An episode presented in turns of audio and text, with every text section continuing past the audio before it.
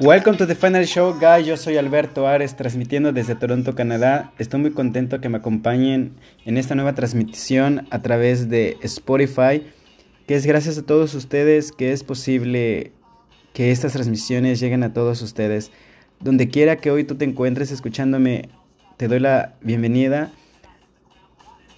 Y hoy vamos a hablar de una nueva enseñanza que aparentemente fue escondida eh, en una película. Mejor dicho, es que hay tantas enseñanzas escondidas en, películas.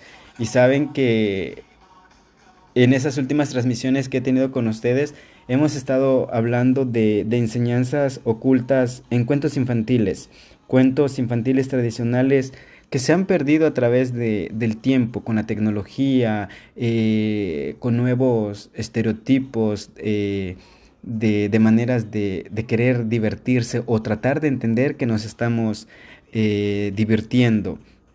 Y, hoy vengo a hablarles de, de un cuento nuevamente que les va a ayudar a todas las personas en su proceso de iniciación. Una, un, un, cuento que fue llevado a la pantalla grande por Walt Disney en el 2010. Una película que muchos de ustedes vieron. Y Rapunzel definitivamente hoy nos va a mostrar su magia escondida. Y, es a través de la enseñanza de, este gran cuento eh, de Rapunzel, uno de los cuentos tradicionales recogidos por los hermanos Jim a principios del siglo XIX y que después fue llevado a la, a la pantalla grande, como les mencioné, eh, por Walt Disney. Y, y hoy chicos, vamos a decodificar esta tremenda película, este cuento infantil. Y, y bueno, vamos a, voy a contarles ah, un poco la, historia, vamos a recordar a grandes rasgos eh, este gran cuento. La historia clásica de Rapunzel nos habla de una pareja de campesinos que deseaba tener un hijo y que vivía al lado eh, de una huerta que pertenecía a una bruja malvada. Eh, después de un tiempo la esposa quedó embarazada y tuvo, tuvo este, esos antojos, ya saben, ¿no? que las mujeres este, tienen el proceso de, embarazo. Y la señora quería comer rapunchigos, que son una especie de nabos, los que crecían precisamente al lado de ellos, donde vivía la vecina, la bruja. Tanto era el antojo de, la mujer que le pidió a su esposo que saltara la valla. Arrancó unos rapunchigos y cuando iba a volver a su casa fue descubierto por la bruja. La bruja lo acusó y el pobre hombre rogó piedad, pero ella severa que solamente lo podrá perdonar si le entrega a su hijo en el momento de nacer. Resignado el campesino terminó por acceder. Al nacer el bebé, una hermosa niña de cabellos de oro, la bruja apareció, lo tomó en sus brazos y le puso el nombre de la planta, Rapunzel, que es la forma alemana de Rapunchigo. A los doce años, la bruja Gotel encerró a Rapunzel en una gran torre, en medio de un bosque, sin puerta de acceso en esta torre, para que la niña permaneciera viva y tuviera sus necesidades básicas cubiertas. La bruja la visitaba todos los días, llevándole siempre alimento y bebida. Para poder entrar por la ventana que tenía la torre, la bruja le pedía a Rapunzel que arrojase sus largos cabellos por la ventana y decía, Rapunzel, Rapunzel, deja tu pelo caer. Así puedo trepar por la escalera dorada. Así pasaron años y la niña permaneció encerrada, solamente teniendo contacto con el exterior a través de la bruja. Un día un príncipe atravesaba el bosque y escuchó un canto que venía de lejos. Buscó por un rato la procedencia del canto y encontró que venía de una torre. Pero como no tenía puerta no supo cómo subir a lo alto. Intrigado, el príncipe regresó varias veces a la torre para escuchar el canto de Rapunzel, hasta que un día vio a la bruja y escuchó estas palabras. Rapunzel, Rapunzel, deja tu pelo caer Así puedo trepar por la escalera dorada. Al día siguiente el príncipe se colocó bajo la torre y usó las mismas palabras de la bruja. De esa forma pudo subir y encontrarse con Rapunzel. y la, y la joven pareja se terminó enamorando. Después del primer encuentro, el príncipe, el príncipe visitaba a Rapunzel todas las noches y ambos fueron planificando el escape de la torre. Pero Rapunzel quedó embarazada y la bruja terminó por descubrir el romance. En ese momento llevó a Rapunzel al medio del desierto, le cortó el cabello, se llevó su larga trenza y la abandonó a su suerte. En la noche, el príncipe volvió a la torre y cuando dijo, Rapunzel, Rapunzel, deja tu pelo caer, así puedo trepar por la escalera dorada. La bruja arrojó la trenza de Rapunzel. Él subió y al llegar a lo alto descubrió el engaño, cayendo desde la torre sobre unos espinos y perdiendo la vista. Aún ciego no se resignó y siguió buscando a Rapunzel por todos los rincones del reino, hasta que ya casi sin, sin fuerzas, pasó por el desierto y escuchó de nuevo el canto de su amada.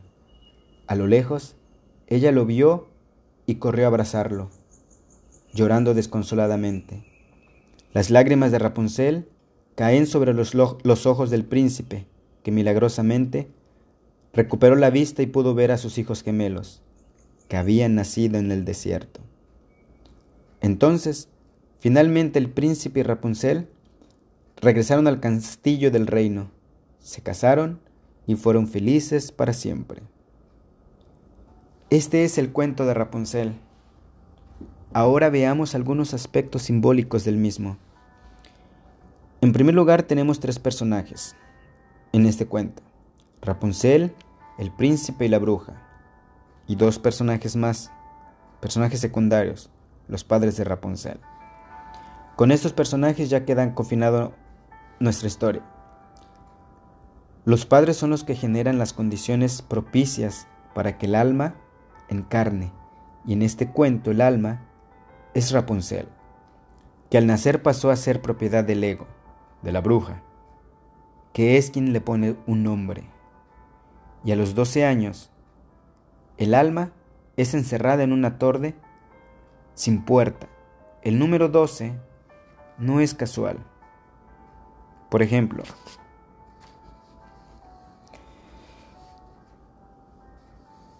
eh, recordemos eh, que a los 12 años eh, Jesús se paró en público por primera vez cuando tenía 12 años. Y para las niñas judías el número 12 marca su madurez personal. Y frente a su comunidad, la cual se llama Bat Misua. En otras palabras, cuando Rapunzel cumple 12 años y comienza su pubertad o adolescencia inicial, en ese momento es recluida y separada del mundo de los estímulos. La torre del cuerpo que en este caso nos recuerda al arcano número 16 del tarot, esa gran construcción que se derrumba, un edificio que estaba destinado a la protección y a la seguridad, pero que terminó convirtiéndose en una prisión, en, una, en un espacio muy limitado donde no hay aventura, es decir, no hay lugar para las pruebas. La seguridad encorsetada, el mundo de, de lo conocido, termina creando una burbuja, un mundo muy pequeño, limitado y confortable que nos condena a olvidar nuestra identidad esencial. Es un mundo artificial que por costumbre hemos terminado por aceptar como natural, una pequeña porción de la realidad, aislante, separadora, que confundimos con toda la realidad. Por esta razón, la caída de la torre, en el simbolismo del tarot, debe ser visto como un proceso de derrumbe de estructuras obsoletas y también de una purificación. Entonces, ¿cómo se conecta Rapunzel, el alma, con el mundo? A través de la bruja, el ego, que le suministra todos los elementos necesarios para que se mantenga viva, es decir, que sobreviva, aunque infeliz. El cabello largo de Rapunzel oficia de puente con la realidad, pero una realidad que está suspendida al ego. Es el ego con sus prejuicios y limitaciones quien puede contarle a Rapunzel lo que sucede afuera. ¿Qué simboliza el cabello? En verdad, tradicionalmente el cabello se considera una extensión de la cabeza, el área del cuerpo que relacionamos con los pensamientos. Por lo tanto, los cabellos son, desde lo simbólico, una manifestación física de los pensamientos. Y en la historia de Rapunzel, los pensamientos se conectan con dos cosas. Con la bruja, es decir, con el ego, y con el príncipe, que representa el ser, el yo superior. Entonces Rapunzel siente ese tironeo, el mismo tironeo que puede apreciarse en el arcano del tarot del enamorado, al que se le presentan dos opciones, la mamá y las comodidades del hogar, una comida caliente, la ropa lavada, etc. Y por otro lado, la amada, que solamente puede ofrecer una vida de aventura e incertidumbre. La gran decisión que todos enfrentamos tarde o temprano, seguridad o libertad. Y lo mismo para Rapunzel, la seguridad de la torre, que es una cárcel. Claro que sí, pero que le brinda seguridad y comodidad, con la comida que lleva puntualmente todos los días y una vida sin grandes contratiempos, o la aventura de escaparse con el príncipe. Aunque sus necesidades básicas están bien cubiertas por la bruja, el alma, Rapunzel, está insatisfecha y siente un vacío, necesita algo más y por eso canta. Y ese canto es justamente el que escucha, es el que, escuchará al príncipe, que como dije antes, representa el espíritu, nuestra porción divina. Y es así que el alma y el espíritu entran en contacto. El príncipe es la parte divina que llega de improviso para romper la monotonía y despertarnos del letargo. Viene a sacarnos de la zona de confort, que ciertamente es confortable, pero insatisfactoria. Pero el ego descubre esa relación. Aquí vale hacer, una, vale hacer uh, un paréntesis. Aunque en las historias el ego se muestra casi siempre como malvado, en verdad es una exageración simbólica. El ego es quien nos permite interactuar con el plano material. No es malo en sí mismo, pero lo malo es identificar nuestro yo con ese ego. Con ese es el falso yo, creado por la mente, cuando en verdad nuestra identidad, es decir, nuestro verdadero yo, es algo más profundo las corrientes tradicionales son claras en este punto y enseñan que ese ego siempre debe estar subordinado al otro yo, al ser, el ego. Por lo tanto, debe ser siervo y no amo. Recalco este punto porque en el resumen gran parte de las enseñanzas iniciáticas son así. Entonces el ego se siente amenazado y lleva a Rapunzel al desierto como en las telenovelas melosas de los ochentas, le dice algo así como, serás mía o de nadie, y le corta el cabello. El desierto es un marco simbólico importante, que siempre aparece como un lugar de pruebas, de crecimiento. Por ejemplo, imaginemos cuando Jesús estuvo en el desierto, a los mismos judíos que atravesaban el desierto en, Egipto, a la tierra prometida, para descubrir, mejor dicho, para destruir la relación, el ego, en este caso la bruja, se lleva lejos a Rapunzel, le corta su trenza, y por otro lado, sigue al príncipe, y es así que el alma y el espíritu vuelven a separarse, pero nadie puede alejar lo que está destinado a unirse, y el príncipe, aún sin poder ver, recorre todos los lugares del reino para encontrar a su amada. Y una vez más, en el desierto lejano escucha el canto de Rapunzel y casi sin fuerzas cae en sus brazos. Las lágrimas de Rapunzel, entendiendo este llanto como un elemento purificador, símbolo del sacrificio, logran devolver la vista al príncipe. Y en ese momento, éste descubre que tiene una hija y un hijo gemelos, una alusión al andrógeno alquímico, el Revis, el producto final de la conciencia de los opuestos. El regreso al reino significa el regreso a la casa del Padre, el príncipe y Rapunzel, el espíritu y el alma que vuelven juntos para consolidar un final feliz, con la integración, con la transmutación, con la metamorfosis. Y es así como el día de hoy llegamos al final de esta transmisión, de este gran cuento que hoy han descubierto la gran simbología que, esconde Rapunzel. Así es que los invito a ver nuevamente Rapunzel y tengan en cuenta todos estos puntos que hoy hemos hablado para que puedan tener un conocimiento más amplio de, cómo el alma siempre se manifiesta a través de nosotros.